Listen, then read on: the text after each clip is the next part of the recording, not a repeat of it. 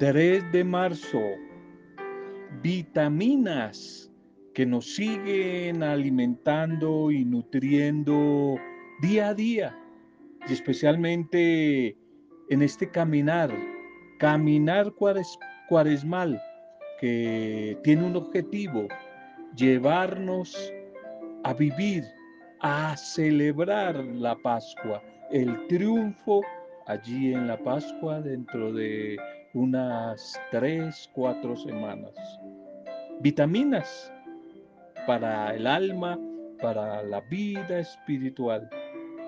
Ora, sigue orando, por supuesto que sí, pero no te cruces de brazos. Ora, lee la palabra del Señor, pero trabaja activamente. Ora, medita, interioriza, pero no te quedes aparcado, estancado. Date cuenta que todo tiene su tiempo y en Dios siempre hay una nueva oportunidad. Ora, pero deja que el Espíritu de Dios haga una revolución dentro de ti. Esa revolución que debe hacerse primero de adentro hacia afuera, de abajo hacia arriba, del mal al bien. Comienza por hacer una revolución espiritual dentro de ti para que te conviertas en un nuevo vaso, un vaso limpio, un vaso útil, donde el buen Dios, el Señor y el Maestro de la vida, pueda venir a morar sin la preocupación de manchar sus blancas vestiduras. Una vez más, aquí estamos. Mi saludo y por supuesto bendición para tu vida. Nuestra oración y nuestro anhelo, nuestro deseo y nuestra palabra de bendición, que lo mejor esté sucediendo en tu vida, que lo mejor te sorprenda en el día a día, como eco de el encuentro con el Señor, del encuentro de la palabra orante y quizás desde la distancia virtualmente compartido la oración y la palabra nos hacen comunidad solidaria y servicial. De nuevo bienvenidos, de nuevo bienvenidas. Saludos a cada una de sus vidas, a sus familias, a sus grupos, a sus comunidades, a sus empresas. Muchos siguen conocidos, siguen viviendo la crisis, el mal momento de sus negocios en estos días que no despegan, la crisis económica producida por este tiempo de pandemia. Seguimos orando por ustedes, amigos y amigas, empresarios, microempresarios, que el ánimo, que la vida, que la fuerza, el soplo de vida del Espíritu del Señor siga tocando a tu vida y que te anima a seguir luchando. Una bendición para cada uno de los que hoy están de cumpleaños, mujeres, hombres. Oramos a Dios, nos unimos a sus familias, a sus amigos para dar gracias por sus vidas y pedir la presencia, pedir la llenura del amor del Señor. El amor del Señor se llama Espíritu Santo. Que llegue y que venga y acompañe tu vida. Oramos por las parejas que están celebrando algún tipo de aniversario, empresas, instituciones, colegios que celebran aniversario, familias que recuerdan un día como hoy el regreso o la partida a la casa del Padre de algún ser amado. La Pascua, la Pascua eterna, que también se recuerda y que también se celebra y que también se agradece. Y seguimos pidiendo al Señor que siga llenando de esperanza, de fortaleza, de compañía. Este tiempo de duelo, este tiempo de duelo. Saludo y una bendición para cada uno de ustedes, por donde llegue, a donde llegue, a quien le llegue la palabra del Señor, este audio. Bienvenidas, bienvenidos y sean bendecidos cada uno de ustedes. Sigamos un poquitico con el tema de, de, la economía que hemos venido hablando en los días anteriores. Decíamos mucho cuidado con las deudas. La conversión, el mover del espíritu nos va a llevar a ser buenos administradores, mejores administradoras en toda la vida, todas las áreas de la vida, pero especialmente en la economía. Cuidado con las deudas y hablábamos ayer acerca del tema del ahorro que en este tiempo tan difícil suena como ridículo, como ilógico. ¿Quién? ¿Quién? Muy pocos los que pueden darse en el lujo de ahorrar, me van a decir algunos. Sí, tiempo difícil, pero hay que tratar, hay que tratar de, ahorrar algo, de, así sean las alcancías antiguas, moneda tras moneda suma, no sabemos un momento difícil que, que pueda venir, ahorrar, ahorrar no solamente la economía, sino ahorrar fuerzas, ahorrar, eh, saber administrar el tiempo, el ahorro. El ahorro trae bendición. El ahorro trae bendición. Hablemos hoy de otra temática. Proverbios 20:21. El dinero adquirido fácil y rápidamente no será al fin disfrutado ni bendecido.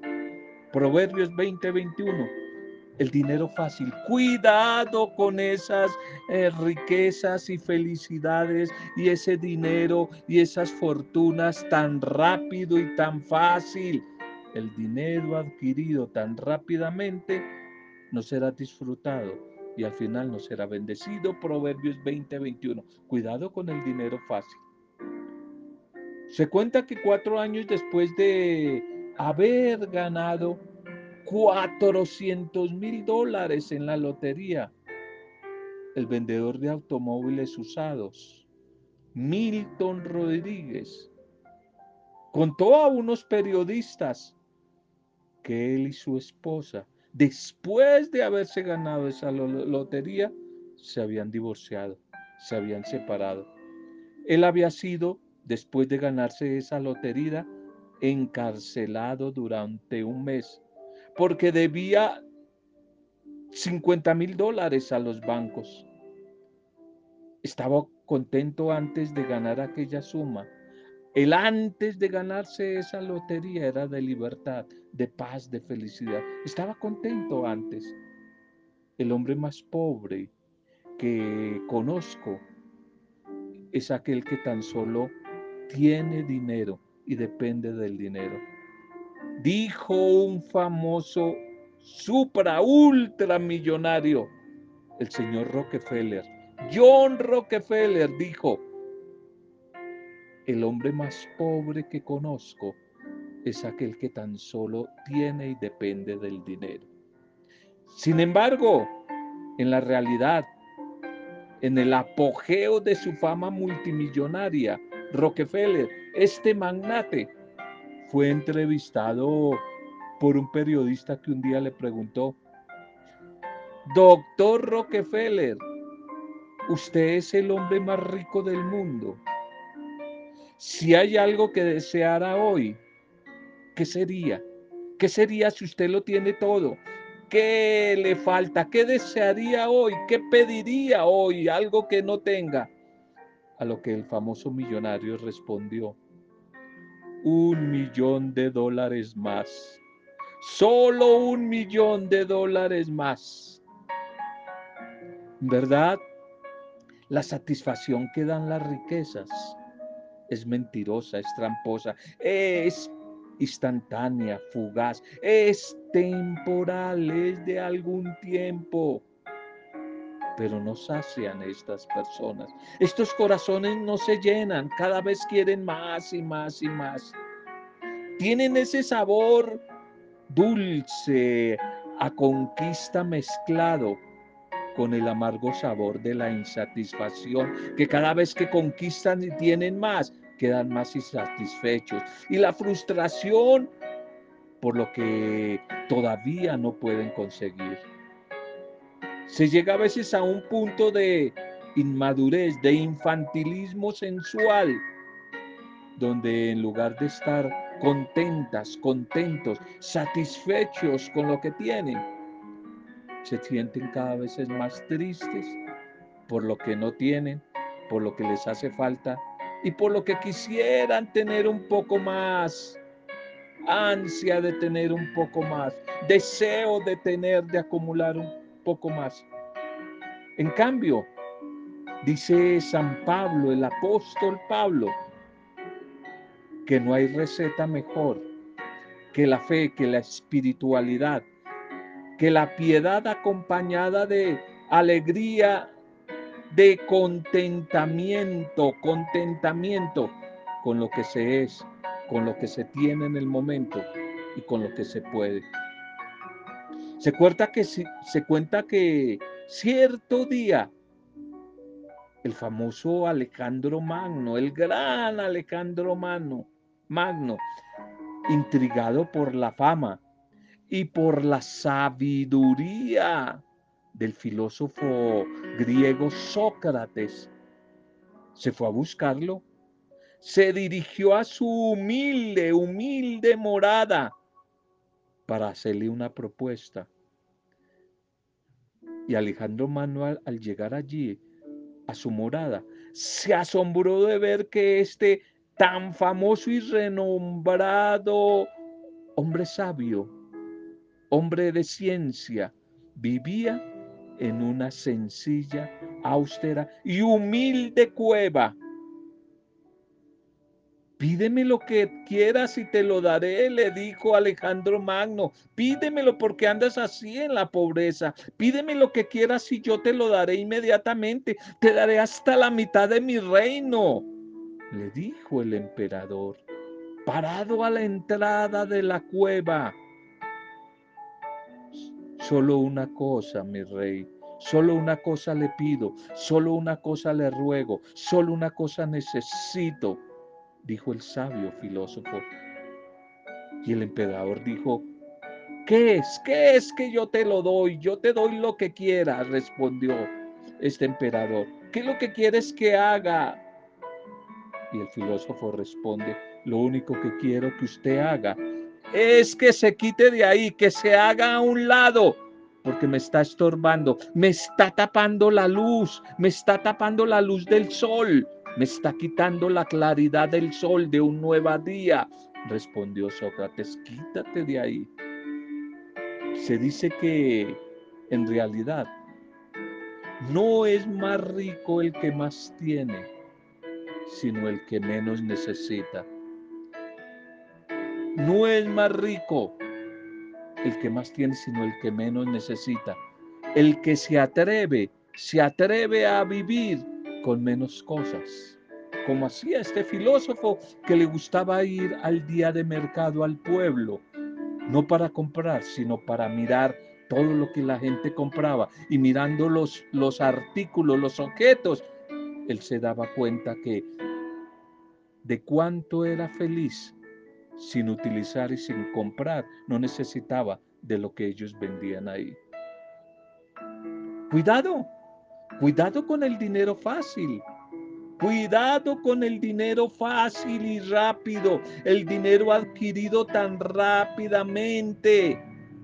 Al final no traerá felicidad y al final no será bendecido. Proverbios 20:21 no será bendecido. Cuidado con esa felicidad tan rápida, tan mágica, esa riqueza tan mágica. Sospechen, hay que sospechar de esas personas que tan mágicamente y tan rápido se hacen millonarios, porque de la misma manera, al igual que el vaso de Alcacelser, suben tan rápido, pero después muy rápido van a caer, van a caer. Mucha atención, Atentas y atentos, semáforo en rojo, pilas, pilas, cuidado. Cuando lo que posees comienza a poseerte a ti. Cuando lo que tienes, cuando lo que posees comienza a dominarte y a poseerte a ti, estás en grave peligro. Estás en un peligro duro y grave. Bien, la propuesta de la iglesia para este tiempo de cuaresma, en esta segunda semana ya del tiempo cuaresmal. Titulemos el mensaje, que no sea así entre ustedes, que no sea así entre ustedes. La primera lectura hoy es del profeta Jeremías capítulo 18, 18 al 20. Jeremías 18, 18 al 20. No olvides que Jeremías, el joven Jeremías, Jeremías significa ser levantado por Dios. Dios quiere hoy levantar tu vida, quiere levantar esa área, esa situación de tu vida que quizás anda hoy por el piso. Este profeta Jeremías vivió y desarrolló su labor profética por allá más o menos entre los años 600 a 650 antes de Cristo. Una de las épocas más difíciles para Judá. Eran los años del dominio del imperio babilónico, en los que sobrevivieron algunos a la invasión a este país y la destrucción, la devastación del pueblo, incluyendo lo más sagrado que ellos tenían, que era el templo. El exilio de los líderes de Jerusalén, los grandes intelectuales que fueron llevados allí cautivos a Babilonia. Y la ocupación del país por los babilónicos. Y Jeremías tiene la gran misión, la tarea de reclamar al pueblo por el abandono de su Señor. Reyes, profetas, líderes, sacerdotes son cuestionados, son cuestionados y de ellos se les inquieta acerca de la responsabilidad principal por haber olvidado la alianza que habían hecho con el Señor. Y a ellos, a los líderes, se les culpa de la caída del pueblo la caída del pueblo. Este libro, la lectura de hoy, hace parte de las llamadas confesiones de Jeremías. Páginas que están llenas de un dolor muy grande, pero también de una poesía donde se va a narrar un poco los errores, la historia del pueblo, cómo el pueblo cayó en manos de el imperio opresor, los babilónicos. Pero también esta primera lectura nos quiere mostrar el colmo del cinismo en el que cayó el pueblo de Dios, pueblo duro de corazón, conocedores del amor de Dios, conocedores de su proyecto, de la misericordia divina, de la alianza que Él les había propuesto y que les había animado a que sellaran con él. Pero más sin embargo, llegaron a pensar que Dios era un tonto al que se le podía manipular, al que se le podía engañar como hacen algunos niños con sus padres, que le hacen, le arman una pataleta para conquistar, para lograr lo que quiere. Una afirmación tan infantil como la que expresa el texto de hoy. Es el vivo reflejo de que definitivamente no han entendido lo que Dios les ha anunciado, el anuncio de su compasión, de su misericordia, que vuelvan a Él, como el anuncio que nos dan este tiempo de cuaresma a nosotros. No han entendido ni pío la sordera, la dureza de su corazón, lo torcido de sus pensamientos. Tal vez es el nivel más insensato que va a avergonzar al pueblo presente de esa época, pero también va a avergonzar a, a la comunidad futura. Ellos van a decir, este pueblo duro de corazón, que no entiende el paso de Dios, la oportunidad de Dios por sus vidas, van a decir, vengan, Vengan, planeemos cosas malas en contra de Jeremías, hagámosle trampa, persigámoslo, planeemos, planeemos maldades contra él. Y la razón que dan es que Dios no se da cuenta, que Dios es tan tonto que no importa si matan al profeta. Igual, a la final, Dios seguirá actuando a favor de ellos No faltará la ley del sacerdote, ni el consejo del anciano sabio, ni la denuncia del profeta.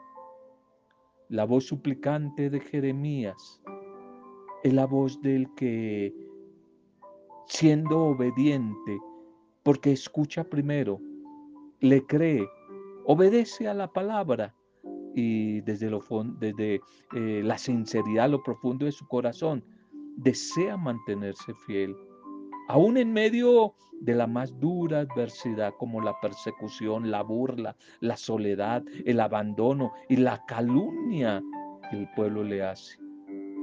Una voz se escucha hoy, la voz de un hombre en crisis, de un hombre que teme, tiene miedo que sus enemigos tengan la razón y hasta Dios mismo pueda llegar a abandonarlo.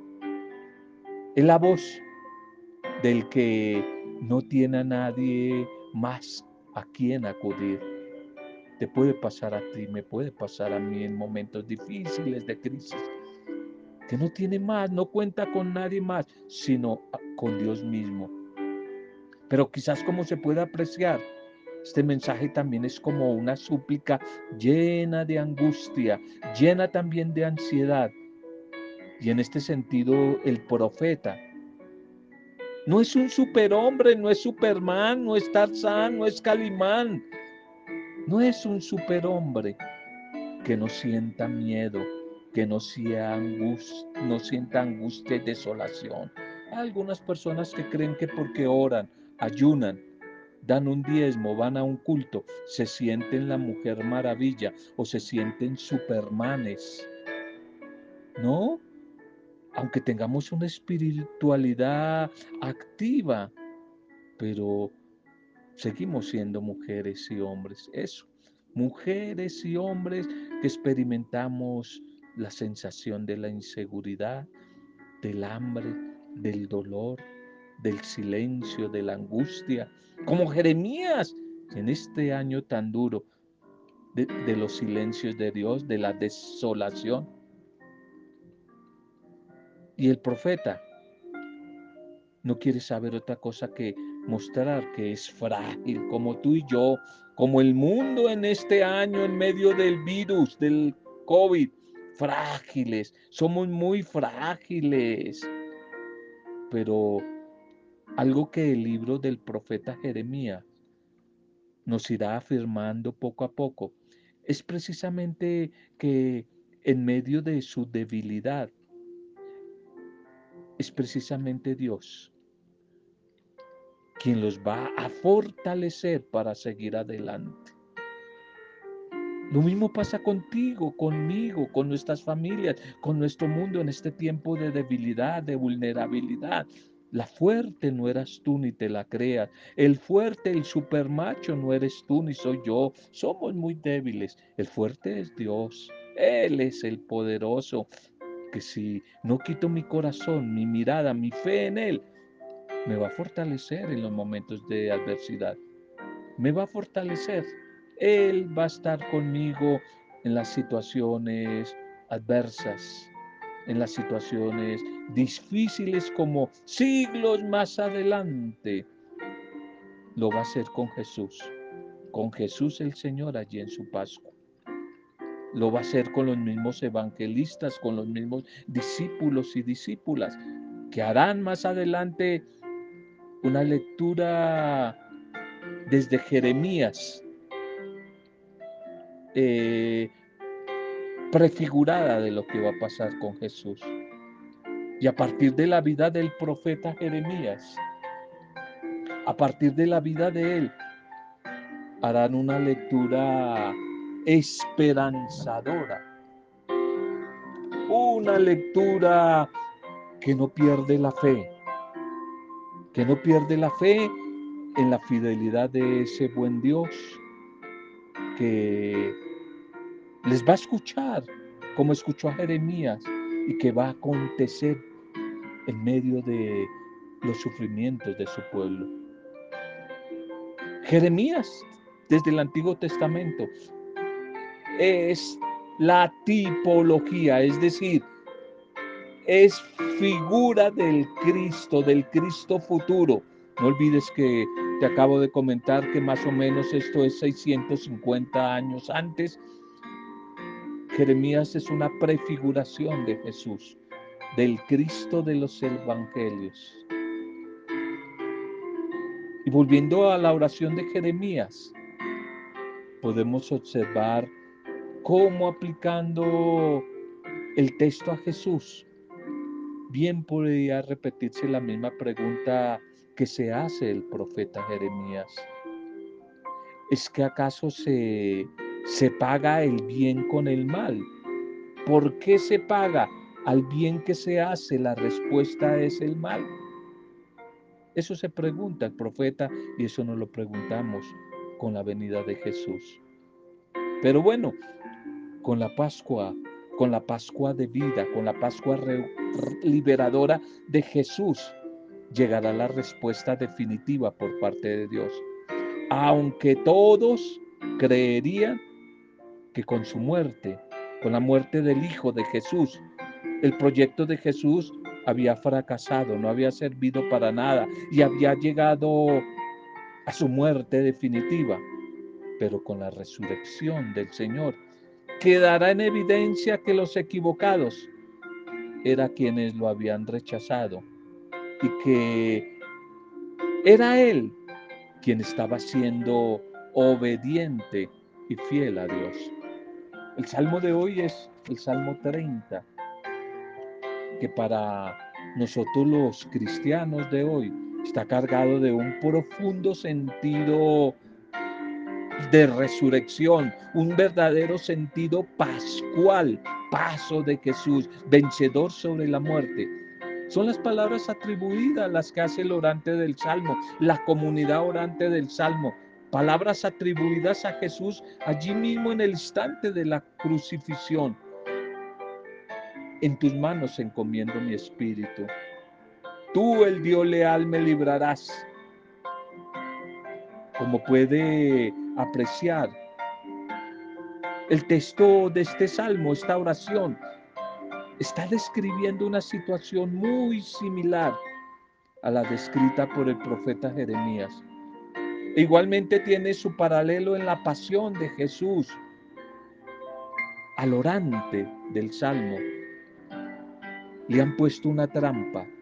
Está atrapado como en una red de maldad que le han tendido sus enemigos. Y mientras escucha la murmuración y la burla de la gente en su contra, el miedo comienza a apoderarse del orante. El miedo comienza a invadirlo porque sabe que sus adversarios están planeando matarlo. Por eso acude a Dios, que es el único que puede salvarlo, diciéndole, tú eres mi Dios, en tus manos está puesta mi vida.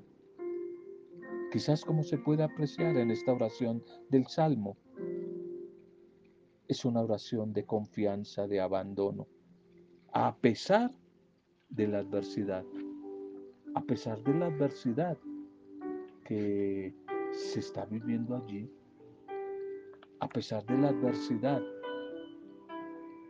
que la discípula, el discípulo, el profeta en el caso de Jeremías está atravesando. El Evangelio para hoy, Mateo 20, 17, 28. Mateo 20, 17, 28. Jesús vino para dar su vida en rescate por muchos, por todos, dice en el original hebreo en que fue escrito el Evangelio de Mateo. Jesús vino para dar su vida en rescate de todos. Este Evangelio, el que se proclama hoy, Jesús anuncia a sus discípulos que siguen subiendo a Jerusalén y que allí tiene que consumarse el momento doloroso, al momento que no quisiera llegar, el drama de su pasión y de su muerte, pero también de su resurrección. Y Mateo, el narrador de esta comunidad. nos muestra como una tensión que se mantiene, al igual que en Jeremías y en el Salmo. Es una tensión propia de la cuaresma, de la cuaresma como camino litúrgico de preparación, pero no olvides que se hace desde el desierto, desde la prueba, desde la prueba, desde el desierto, para ir ascendiendo poco a poco hacia Jerusalén. Es como la preparación que estamos viviendo en esta cuaresma para llegar a la Pascua, la cual el eco no lo olvides. La invitación es a, al cambio de vida, es a la conversión, es a la conversión. El mensaje hoy de este texto del Evangelio hace énfasis en el inicio de la subida a Jerusalén. Es muy diferente caminar en el plano, se camina más libre y sin fatiga, pero subir, caminar subiendo, el subir implica sacrificio, implica lucha, desprendimiento, y esa es la cuaresma, eso es lo que Dios nos pide a ti y a mí. Sacrificio, lucha, Jesús sabe perfectamente que van hacia Jerusalén y que el peligro se acerca. Se acerca si sigue corriendo en esa dirección, caminando en esa dirección. Su fama se ha extendido poco a poco por todas las regiones y eso le ha permitido ganar muchos simpatizantes, mucha gente que ha visto sus obras, los milagros y en el camino, porque van de vereda en vereda, cada vez es una peregrinación, una procesión que cada vez cuenta con más gente. Pero igualmente, así como hay simpatizantes, también hay van camuflados como en nuestras marchas a veces de, de protesta, muchos enemigos, muchos enemigos se están mezclando ahí en esa peregrinación. Su predicación y su acción resultan para otros rara, subversiva, revolucionaria, especialmente para los moralistas de fe, para el orden religioso establecido en esta época, quizás como hoy también. Algunos no ve que se escandalizan cuando el Papa Francisco habla de una reforma a la liturgia o de acercar más las mujeres al templo, etcétera. Mucha gente se escandaliza, se escandaliza cuando se trata de una propuesta renovadora, de una propuesta nueva. Se corre el riesgo de que algunos algunos se van a escandalizar. Es mejor y trae más seguridad optar por lo ya sabido, por lo mismo de siempre. La fama de Jesús en medio de sus enemigos se sigue extendiendo. Su predicación inquieta a algunos, especialmente a los más religiosos. Poco a poco empiezan a aparecer las condenas, las mentiras, las burlas, las calumnias, las intrigas contra Jesús, las malas interpretaciones, como mucha gente no escucha bien, no se lavan bien los oídos, interpreta muy mal al Papa Francisco, lo interpreta muy mal y salen a decir para atacarlo que él dijo algo que no era la verdad. Así empiezan a Jesús no lo entienden, empiezan a calumniar, empiezan las intrigas de los líderes religiosos, de las autoridades religiosas, pero también civiles, políticas y militares, que siempre se juntan, siempre se juntan los poderes. No lo olvides, que si tú quieres, me lo has escuchado varias veces, resumir que es la Semana Santa, sencillo, facilito, se unieron los tres grandes poderes el poder político, el poder económico, el poder militar y el poder religioso. Y cuando estos poderes se juntan, huele a muerto. Y eso fue lo que pasó. Se juntaron estos poderes y mataron al justo, asesinaron al profeta. Pues bueno, aquí ya empiezan como a unirse, aquí ya empiezan como a mirar cómo hacemos para sacar del camino a este hombre. Tal es la descripción hecha por el, el evangelista Mateo, que es como un resumen de lo que le ha sucedido a Jesús. Recordemos que cuando el Evangelio se escribió, más o menos por allí, por el año 70 eh, y algo, 80, ya ha sucedido. Ya la muerte y resurrección de Jesús han sucedido. Ya hace más de tres décadas. De modo que la intención de Mateo es clara explicar cómo Jesús era consciente del riesgo que corría y aún así se mantuvo firme, firme al llamado de Dios, firme al proyecto de Dios, firme a su vocación profética. Él podía en ese momento haber utilizado las mismas palabras del profeta Jeremías. Señor, acuérdate de cómo estuve en tu presencia, intercediendo en tu favor para apartar de ellos tu enojo, decía Jeremías. Es importante la manera como el Evangelio nos quiere mostrar la dureza, la insensatez de la gente que sigue a Jesús, de la gente que se cree que es muy religiosa, de la gente que le rodea a Jesús. Ellos al igual que nosotros hoy quizás, hoy podemos estar detrás de nuestros propios intereses. ¿Cuáles intereses? Egoístas, egoístas particulares, que al igual que los de la antigüedad están lejos de los pensamientos de Jesús, del corazón, del pensamiento de Dios y lejos de comprender lo que Él realmente espera de cada uno de nosotros como discípulos, como discípulas suyos.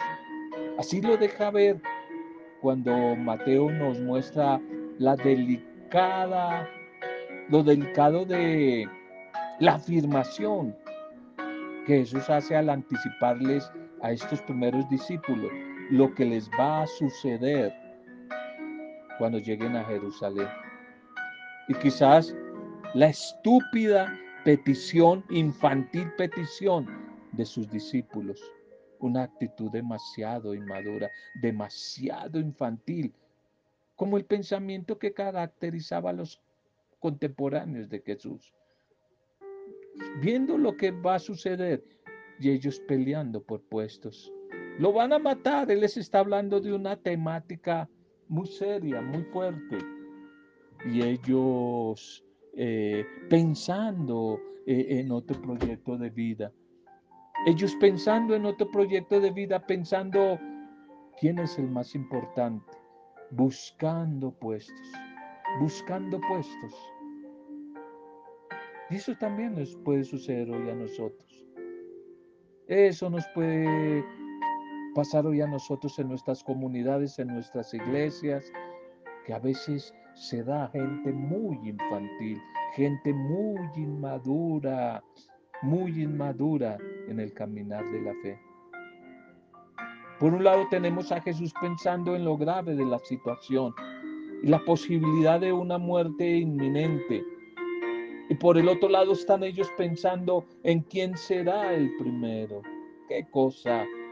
¿Cuál es el más importante? ¿Y a quién le corresponde el primer puesto? ¿Cuál es el más afamado?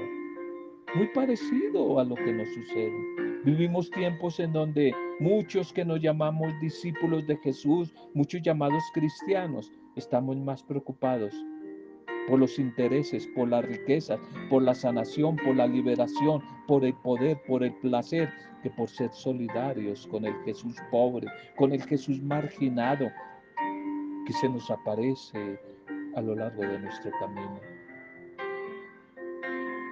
De niño, allá en la esquina de los semáforos, el niño que no debería estar allí trabajando, el niño que es utilizado allí parado en los semáforos, el que extiende su mano, ese pobre, ese migrante a la entrada de la iglesia para que le demos una limosna.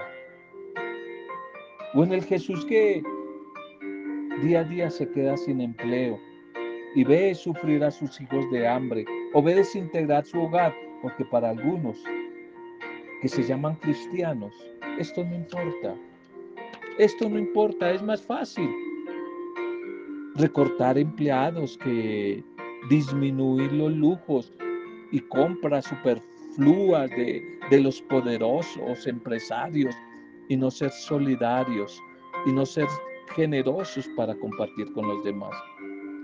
Jesús con su pasión, con su muerte, nos sigue diciendo, sepan que los jefes de los pueblos los tiranizan y que los grandes los oprimen. Que no suceda entre ustedes así, que no sea así entre ustedes. Más bien al contrario, el que quiera ser grande, el que quiera ser importante, el que quiera ser primero, que se haga último, que se haga servidor de todos, servidor de todos. Y lo hemos olvidado. Bien, oremos. Démosle gracias al Señor por la bendita palabra de hoy. Démosle gracias al Señor por la palabra de este día. No lo olvides, no lo olvides. Cuidado con el dinero fácil. Cuidado con el dinero mágico. Fácil, esas riquezas tan fáciles te pueden destruir. Te pueden destruir. Cuidado con ese dinero fácil. Démosle gracias al Señor. Te alabamos y te bendecimos, buen Padre Dios, por el mensaje de hoy. Síguenos enseñando a ser valientes en tu espíritu, acompañarte en ese caminar rumbo hacia Jerusalén, a día a día después del encuentro con tu palabra, aprender a enfrentar las dificultades, Señor.